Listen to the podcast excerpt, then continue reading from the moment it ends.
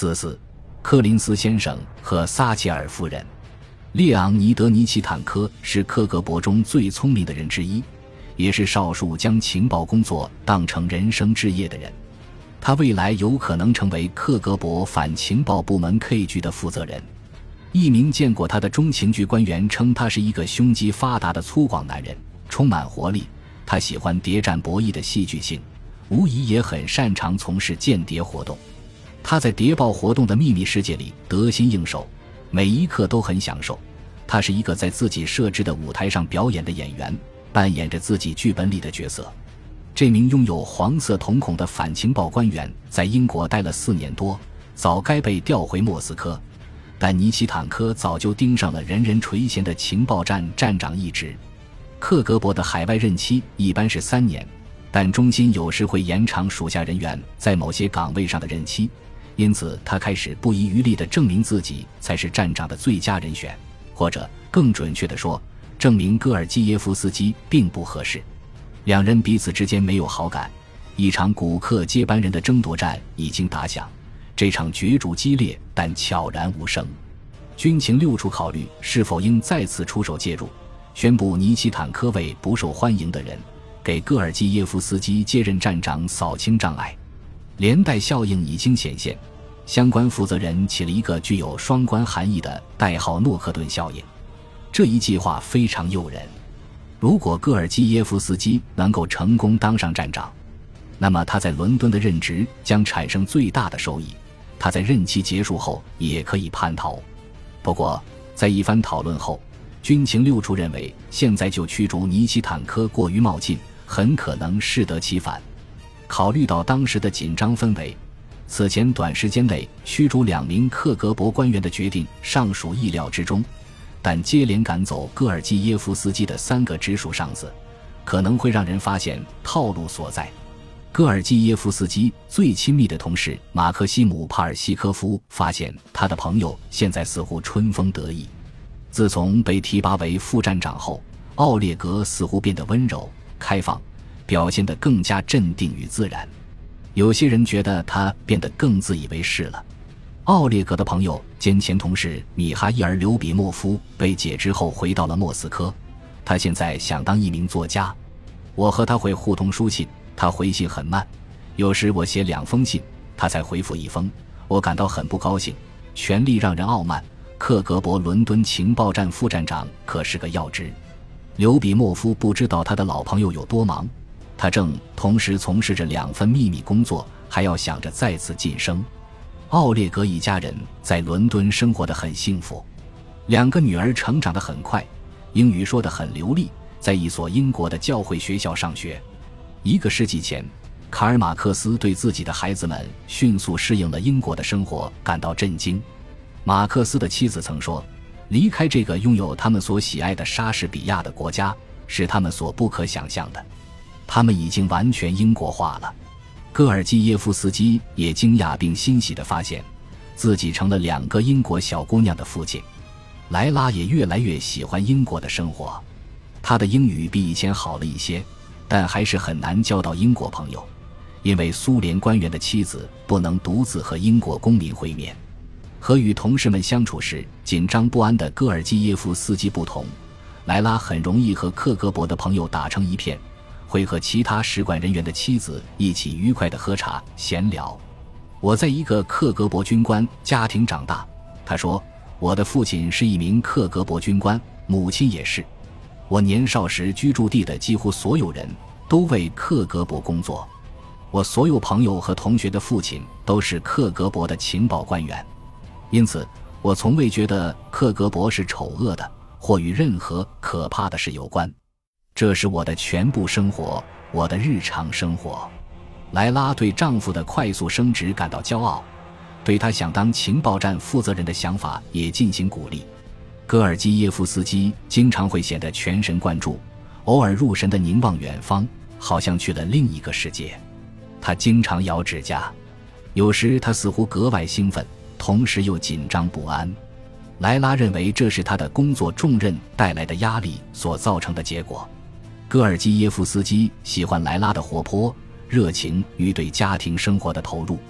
他天真的善意与单纯为戈尔基耶夫斯基尔虞我诈的扭曲人生提供了一剂解药。他感觉自己和莱拉无比亲密，尽管他对真相的隐瞒使两人之间产生了隔阂。我的婚姻很幸福，戈尔基耶夫斯基回忆道。他有时会想，自己是否应该告诉他真相，让两人的婚姻更加真实和完整。如果他最终不得不叛逃英国，莱拉总会知道真相。当军情六处试探性地问他，若那一刻到来，他的妻子会作何反应时，戈尔基耶夫斯基勇敢地说：“他会接受现实的，她是一个好妻子。有时他会当着莱拉的面批评莫斯科。”某一天，有些忘乎所以的戈尔基耶夫斯基称苏联政权是糟糕、错误和罪恶的。哦，别抱怨了，莱拉埋怨道：“就是聊天嘛。”你对此也无能为力，谈论一下又有什么关系呢？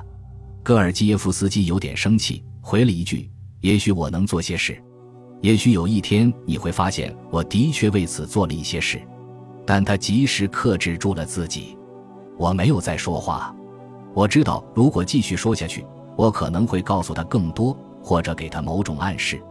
戈尔基耶夫斯基后来回忆道：“他不会理解的，没有人能够理解。”没有人，我从未告诉过任何人，这是不可能的，绝对不可能。我很孤独，非常孤独，这是深藏在婚姻生活中的一种看不见的孤独。戈尔基耶夫斯基爱他的妻子，但在这件事上却无法信任他。莱拉还是克格勃的人，而他实际上已经不是了。那年夏天回莫斯科休假时。奥列格应邀去第一总局总部就他的未来进行高层讨论。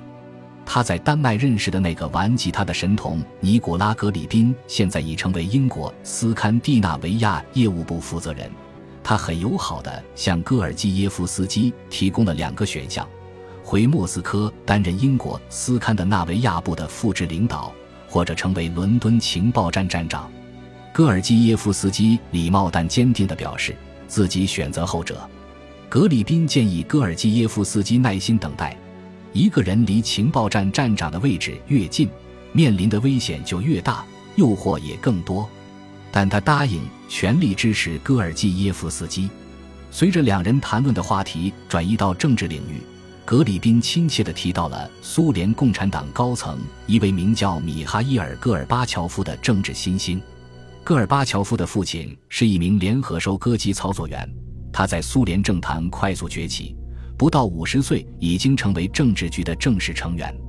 人们一致认为他有可能接替暮气沉沉的切尔年科。